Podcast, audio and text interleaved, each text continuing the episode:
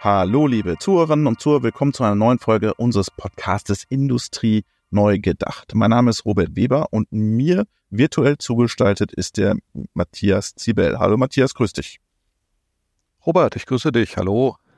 Bevor wir äh, über dein Projekt, nämlich über Elektrolyse sprechen, stell dich doch ganz kurz den Zuhörern und Zuhörern vor. Wer bist du? Was machst du? Und was verbindet dich mit Elektrolyse? Ja, danke schön. Also erstmal vielen Dank für die Einladung. Ich freue mich, hier über das Thema Elektrolyseure, Elektrolyse zu sprechen, Wasserstoff, äh, sauberen grünen Wasserstoff. Mein Name ist Matthias Zibel. Ich bin verheiratet, habe vier Kinder und lebe im schönen Baden-Württemberg. Komme aus der Elektrotechnik und äh, habe dann Physik studiert und habe mich eigentlich immer für ja, komplexe Technologiethemen interessiert. Ähm, äh, sehr stark auch für Elektronik und Softwareentwicklung und äh, bin dann irgendwann auch in die kommerzielle Schiene abgebogen und habe einen großen Teil meines Lebens hier bei Bosch verbracht in dem Bereich Energieumfeld, mhm. damals bei der Firma Bosch Thermotechnik, äh, wo wir halt Heizungs- und Klima- und Energietechnik gemacht haben. Und äh, jetzt Elektrolyseure.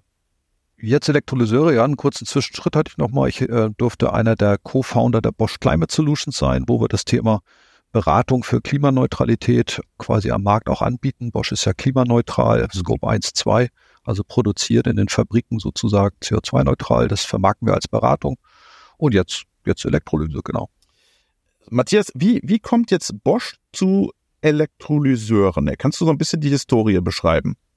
Ja, ich glaube, das kann man ganz einfach beschreiben, relativ pragmatisch. Also Bosch hat sich ja schon sehr lange mit dem Thema Wasserstoff auseinandergesetzt und ab Größenordnung, ja, so vor fünf Jahren, aber auch vorher schon in der Forschung, haben wir uns für die äh, Proton Exchange Membrane Fuel Cell, also für die Brennstoffzelle entschieden, mhm. die in, zu entwickeln und in den Markt zu bringen für hauptsächlich kommerzielle Fahrzeuge, also LKWs oder auch Züge. Mhm. Äh, und dann hat man gemerkt, Mensch, also da tut sich ja unwahrscheinlich viel gerade am Wasserstoffmarkt. Ähm, ich kann mich dran erinnern, die ersten Studien sind losgetreten worden durch sehr starke Aktivitäten aus Japan. Mhm. Die sind ja sehr stark abhängig von, von dem Import von Energieträgern. Äh, ja, und wie sich das gehört bei Bosch, macht man eine solide Studie. Die haben wir dann mit einem heterogenen Team gemacht aus äh, Marketing-Spezialisten, aus äh, Forschern, aus Entwicklern. Haben uns dann erstmal generell dafür entschieden, in diesen Markt der Elektrolyseure einzusteigen und in der zweiten Ableitung dann relativ klar, wie gesagt, weil wir diese PEM-Technologie schon aus der Brennstoffzelle äh, so ein bisschen beherrschen können. Stopp, Frage, was ist diese Technologie? Ja. Kannst du es kurz erklären? Ja, nee, kann ich jetzt eigentlich nicht so genau erklären. Hier, das müsste man grafisch machen. Das heißt Proton Exchange Membrane. Okay. Ähm, also ich möchte es einfach ganz High-Level erklären. Da werden halt Protonen ausgetauscht. Ich kenne vielleicht der eine oder andere Zuhörer aus dem Chemie- oder Physikunterricht. Und Membrane äh, kann man sich auch gut vorstellen, also eine Membran im Spiel. Und wir kommen ja vielleicht gleich noch ein bisschen dazu, bei der Elektrolyse, bei der wasserbasierten sozusagen Elektrolyse äh, für die Wasserstoffherstellung geht es ja darum, Wasser, also H2O, kann man auch der eine oder andere noch aus dem Chemieunterricht oder aus Basis-Know-how, ähm, die Moleküle aufzuspalten in H2, das ist dann der Wasserstoff, den wir gerne haben wollen, und in den Sauerstoff, den man verwenden kann, wenn man möchte, aber meistens bläst man den ab. Ja. Und das macht man halt auf Basis von, von Wasser und Strom und äh, nutzt dazu diese PEM, also diese PEM-Elektrolyse mit den Membranen. Und das Membran ist ein ganz relevantes Bauteil. Okay. Willst du noch kurz zur Historie zurückkommen oder sind wir schon an dem Punkt, wo wir weitermachen können? Ja, vielleicht ein Punkt fehlt ja. noch. Also natürlich hat man dann eine solide Studie gemacht und ähm, das möchte ich, glaube ich, an dieser Stelle auch erwähnen, die Entscheidung, dann wirklich in dieses Geschäftsfeld rein zu investieren, ist dann, weil wir über dreistellige hohe Millionenbeträge äh, sprechen, natürlich auch immer eine relevante strategische Diskussion, die natürlich dann hier auch mit Top-Management von Bosch geführt wurde. Und dann haben wir uns entschieden, ja, wir gehen in den Markt rein, wir wollen auch schnell starten. Und äh, ja, das war dann sozusagen der Kick-off, äh, wie ich dann auch zu diesem Projekt gekommen bin. Und was habt ihr jetzt gebaut. Kannst du ein bisschen das Produkt definieren? Was ist ein Elektrolyseur? Wo setze ich ihn ein? Äh, was kann diese Technologie? Wie hebt sie sich vom, von anderen ab? Kannst du da ein bisschen drauf eingehen, Matthias? Jetzt hast du viele Fragen auf einmal gestellt. Ähm, fangen wir mal ganz einfach an. Ja. Also erstmal, ähm, um nochmal vom Markt sozusagen, um vom Bedarf zu kommen. Also wir wollen ja auf diesem Globus mehr Technologien entwickeln und auch einsetzen, die äh, deutlich die CO2-Emissionen reduzieren. Und ein neuer Energieträger ist halt sauberer und oder grüner Wasserstoff, mhm. weil man den dann zum Beispiel in einem äh, Stahlhütte verwenden kann und deutlich die CO2-Emissionen reduzieren kann oder in der Mobilität einsetzen kann. Es gibt auch Diskussionen, den in der Heiztechnik einzusetzen. Ähm, also die verschiedensten Anwendungen. Und das Gute an diesem grünen Wasserstoff ist, er ist äh, fast CO2-neutral. Mhm. Dramatisch besser als halt Kohle zu nehmen, Öl, Gas und so weiter. Und wir haben ja hier äh, sehr viel äh, investiert in der Vergangenheit weltweit in erneuerbare Energien, also mhm. primär in äh, Windenergie und Sonnen, Solar, PV, Photovoltaik. Und diesen Strom, den kann man jetzt einfach nutzen und bringt diesen erneuerbaren Strom in den Stack. Das ist jetzt eine Kernvokabel, also Stack entwickeln wir. Das ist der mit der PEM, Proton Exchange Membrane Technologie. Hatten wir schon? bringt also diesen erneuerbaren Strom da rein und Wasser und hinten raus kommt halt dieser grüne Wasserstoff, den ich sofort dann quasi verwenden kann, um zum Beispiel einen LKW zu betanken. So, und das war deine erste Frage, glaube ich, also auch so ein kleiner Use Case, Mobilität. Das Kernstück quasi von so einem Elektrolyseur ist dieser Stack, der einfach ja, Wasser, H2O aufspaltet in Wasserstoff und in Sauerstoff und in den Wasserstoff wollen wir haben, um damit dann in dem Fall mal ein Beispiel zu bleiben, mit dem LKW zu fahren zum Beispiel. So, das ist jetzt noch kein USP, das ist ein Elektrolyseur, das ist die Technologie, oder?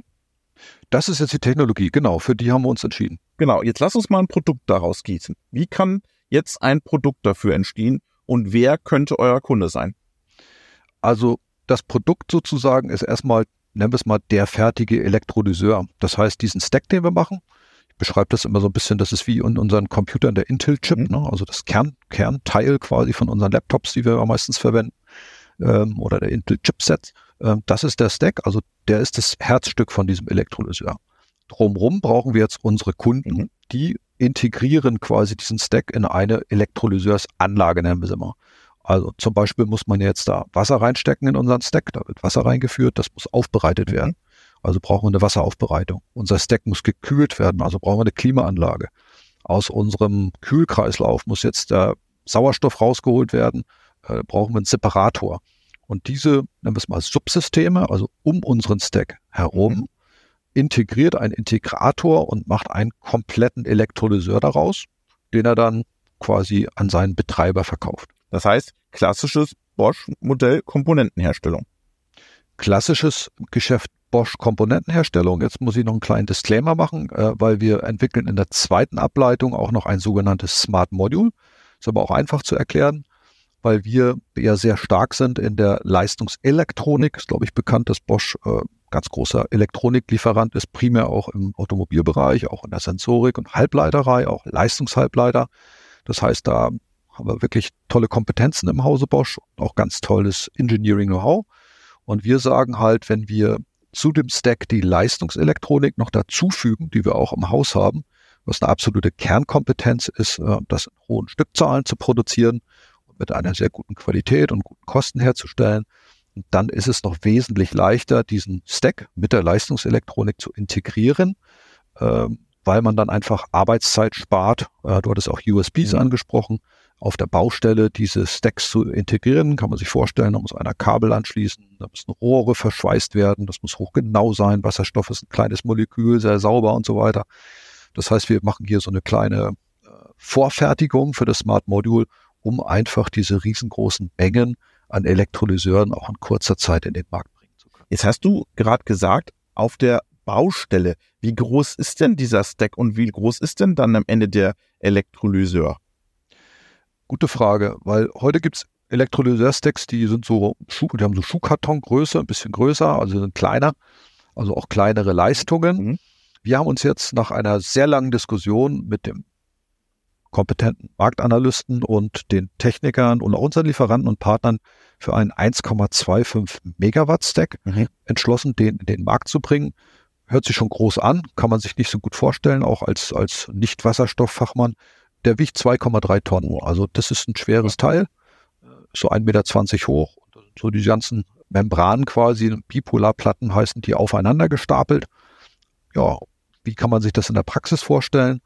wenn wir uns zum Beispiel ein kleinen Windpark vorstellen, der Wasserstoff erzeugen möchte, zum Beispiel für eine Wasserstofftankstelle. Dann stehen da so ein, zwei kleine Container, können auch drei oder vier sein, je nach Größe der Tankstelle. Und die erzeugen dann aus dem Windstrom Wasserstoff mit unserem Stack und diesem Container oder also Integrator die ganzen Subsysteme reingebaut hat, die ich vorher beschrieben habe. Ja, und dann kann man Wasserstoff tanken. Also das ist so eine kleine Anlage mit ein, ein paar Containern, wie beschrieben. Wenn wir uns allerdings dann größere Projekte vorstellen, die wir ja auf jeden Fall machen wollen als Menschheit, wir wollen ja dramatisch die CO2. Ja, alles mit Wasserstoff am besten, ja. ja, alles wird wahrscheinlich nicht gehen, ist auch nicht sinnvoll ja, aus meiner Sicht. Äh, Wäre natürlich toll fürs Geschäft hier, aber das äh, macht keinen Sinn. Ähm, viel mit Wasserstoff natürlich gerne, weil den kann man gut speichern nachts und solche Sachen, das kennen wir alles. Und hier würde ich sagen, wenn wir die großen Anlagen uns anschauen, dann sind wir im äh, wird oft von Gigawatt-Anlagen gesprochen. Aber stellen wir uns mal vor, so eine kleine Wasserstofftankstelle macht man dann mit zum Beispiel 2,5 Megawatt. Mhm. Und die großen Anlagen, die fangen so bei 400 Megawatt an. Das heißt, diese Elektrolyseure, die stehen da so wie so aufgereiht auf, in, der, in der Wüste, auf der grünen Wiese, steht einer nach dem anderen da und erzeugt halt aus den großen Solarfeldern oder aus den großen Windkraftanlagen, aus, aus diesem Strom dann grünen Wasserstoff. Du hast jetzt gerade gesagt, diese, diese Container-Anwendung. Ist es jetzt euer Fokus eher die großen, die großen Anwendungen, also Solar, Nordafrika, mit der Pipeline dann noch Europa? Oder sagst du, naja, wir sehen, glaube ich, das Geschäftsmodell schon auch in diesen vielen mobilen Anwendungen, weil wir werden nicht überall Pipelines hinlegen können, um dann das Gewerbegebiet XY mit Wasserstoff zu versorgen. Ja, also da sehen wir auf jeden Fall, also ich persönlich auch den Markt parallel laufen. Äh, natürlich wird es sehr viele kleine dezentral, de dezentrale Anlagen laufen. Äh, ich persönlich bin ein totaler Fan davon, auch die Spitzen, die wir haben bei erneuerbaren Energien. Also Strom, der erzeugt wird, den wir heute teilweise abschalten, weil wir ihn nicht transportieren oder speichern können, dass wir den in Wasserstoff umwandeln und dann äh, lokal verwenden. Also das ist zum Beispiel ein Use Case, ein Beispiel, wo man dann sehr schön kleinere Anlagen, die du eben beschreibst, auch verwenden kann. Oder das Beispiel an der Tankstelle, da brauchen wir kleinere Anlagen. Aber natürlich, Bosch ist ein großes globales Unternehmen. Wir wollen auch entsprechende Marktanteile am Weltmarkt uns holen. Wir wollen natürlich auch in die großen Anlagen, genau wie von dir eben beschrieben. Also da haben wir dann in Nordafrika zum Beispiel große Solaranlagen stehen, die dann Strom erzeugen. Unsere Elektrolyseure hoffentlich und dann gibt es die Pipeline nach Spanien, nach Italien, da liegen ja schon welche. Und äh, mit denen kann man dann nicht nur Erdgas wie heute transportieren, sondern auch Wasserstoff. Jetzt gehen wir nochmal auf das USP. Du hattest schon mal ein USP angesprochen, Leistungselektronik. Ihr habt doch bestimmt noch ein paar mehr USPs in eurem Stack, wo ihr sagt, da sind wir den anderen vielleicht einen Schritt voraus. Ja, da triffst du jetzt meine Leidenschaft. Also meine Leidenschaft in meinem Leben ist eigentlich immer Effizienz gewesen. also wir, wir trauen uns eigentlich zwei Sachen zu bei Bosch. Ähm, sag ich mal, Effizienz umzusetzen. Das ist einmal, weil wir der Meinung sind, wir sind seit 130 Jahren oder über 130 Jahren als Unternehmen sehr erfolgreich in der einfach Massenproduktion. Wir, wir mögen einfach hohe Stückzahlen, wir können das gut. Wir haben unglaubliches Know-how bei uns in den Fabriken, mhm. Techniker, Ingenieure und Facharbeiter. Das heißt, wir trauen uns einfach zu, hier eine Massenproduktion aufzubauen, obwohl es ein 2,5 Tonnen schweres Teil ist quasi. Und wir denken, das ist wirklich eine Einzigartigkeit, die wir als Bosch bekommen und die wird dann sicher auch honoriert von unseren Kunden, weil sie, sie kriegen ein gutes Produkt. Das stopp. Und, du meinst dann industrielle Skalierung und Qualität als ein USP noch. Genau. Ne? Das ist ja, also wir reden ja jetzt hier von Infrastruktur, Komponenten kann man sagen und da will man einfach seine Ruhe haben. Ne? Die muss so eine Komponente, was immer das ist, eine Turbine oder Kohlekraftwerk oder jetzt unser Elektrolyseur, das muss einfach so äh, vor sich hin schnurren, wenn ich uns das mal so sagen darf, ohne dass da jetzt ein großer Aufwand betrieben werden darf. Ich glaube, da das traut man dem Bosch schon zu und da sind wir auch ganz gut unterwegs. Also das ist so das eine. Massenproduktion, gute Qualität. Und das zweite, was glaube ich noch viel wichtiger ist, was aber auch so die meisten Leute so von Bosch gar nicht direkt kennen. Bosch ist sehr unwahrscheinlich stark in der Digitalisierung. Wir haben also Zehntausende von Softwareingenieuren und auch mittlerweile sehr stark in der äh, sogenannten Artificial Intelligence. Das heißt, wir trauen uns zu, und das ist ja für den Anlagenbetreiber nachher das absolute Wichtige, äh, die Effizienz einfach noch deutlich zu steigern von diesen Elektrolyseur-Stacks oder unseren Smart Modules und auch den Gesamtsystemen, weil da steckt nachher das Geld drin. Weil wenn ich dann eine Kilowattstunde Strom reinstecke, möchte ich, dass möglichst viel Wasserstoff rauskommt. Und Das kann man über Steuerung, über, ähm, über künstliche Intelligenz, über Digitalisierung der einzelnen Systeme erreichen. Und das ist, glaube ich, eine, eine tolle Stärke, die wir auch ausspielen können. Wie viel kriege ich denn raus, wenn ich eine Kilowattstunde reinstecke? Also wir haben ja, äh, sag ich mal, diesen 1,25 MW Stack und wir erzeugen 23 Kilogramm Wasserstoff pro Stunde. Also. Ja, genau. Was mache ich mit 23 Kilogramm? Was heißt das? In weniger als einem Tag, also 20 Stunden, produzieren wir so viel Wasserstoff mit einem Stack, dass man mit einem Pkw ungefähr 40.000 okay. Kilometer fahren kann. So Größenordnung. Ja. Das ist immer so, wenn ich das sage, das hört sich das so aus der Pistole geschossen an.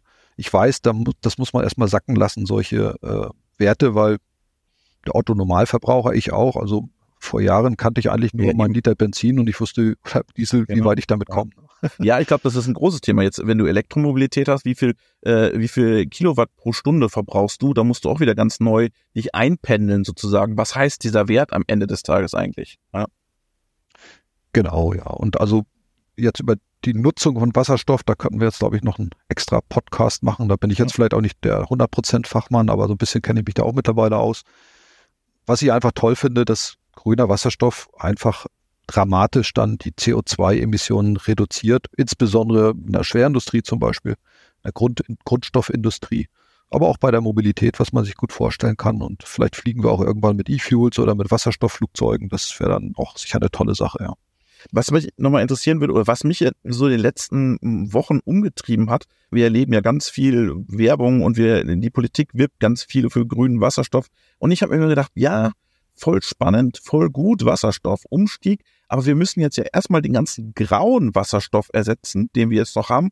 Und dann müssen wir noch Add-on grün. Aber wenn du jetzt sagst, wenn ich deine Zahlen sehe, dann kann das ja, wenn ihr wirklich die industrielle Skalierung dahinter habt, dann kann das ja echt funktionieren. Ja, also das, ähm, deswegen machen wir das ja. Ne? Also das ist schon ein wagemütiger Move, bold Move, sagen wir mal, den wir jetzt hier machen. Und dafür ist aber auch Bosch gut geeignet. Ne? Also wir können auch solche Sachen nachhaltig umsetzen, die auch ein paar Jahre länger dauern, wo wir dann aber wissen, da werden wir sicher ein gutes Geschäft haben und wir beherrschen auch die Technologie, weil genau was du eben sagst, es wird so viel grauer Wasserstoff ja heute schon verwendet. Mhm glaube ich, vielleicht für die Zuhörer nochmal spannend zu hören, dass Wasserstoff ja gar nichts Neues ist auf diesem Globus. Das genau. ist ein ganz normales Molekül, mit dem heute ja einfach tonnenweise umgegangen wird jeden Tag in den in Raffinerien, Petrochemie äh, und so weiter und so fort. Ja, und natürlich wollen wir den erstmal ersetzen. Da gibt es auch tolle Use Cases für, weil ja diese Industrien einen großen Druck haben von ihren Investoren häufig auch von den Kunden, ihre Emissionen zu reduzieren. Mhm. Also da wollen wir gerne rein. Und dann gibt's halt ganz neue Gebiete, kann man sagen, das ist, noch, ist ja noch sehr jung, das Thema Mobilität, was ja auch sehr stark am Kommen ist, gerade zum Beispiel im Schwerlastverkehr zu sagen, ähm, ich als Logistikunternehmen, ich muss auf jeden Fall meine Emissionen reduzieren, weil meine Kunden das auch von mir verlangen und dort wird dann sukzessive auch äh, Wasserstoff eingesetzt für LKWs zum Beispiel. Jetzt hätte ich am Ende nochmal eine Frage an dich, weil du gesagt hast, diese Containerlösung, was wir angesprochen haben. Und glaubst du, dass in, in einigen Jahren dann drei Bosch-Container im Gewerbegebiet A, B stehen und dort dann grüner Wasserstoff produziert wird um, und der dann genutzt wird für die LKWs, die dann da befüllt werden und dann auf die Autobahn gehen. Ist das die Zukunftsvision so ein bisschen? Ja, auf jeden Fall. Also wir sind jetzt äh, im Moment primär hier in Europa unterwegs, weil wir hier unsere Kernteams haben, die an diesem Thema entwickeln, zum Beispiel in Holland, zum Beispiel in Österreich, in Deutschland, auch in Tschechien.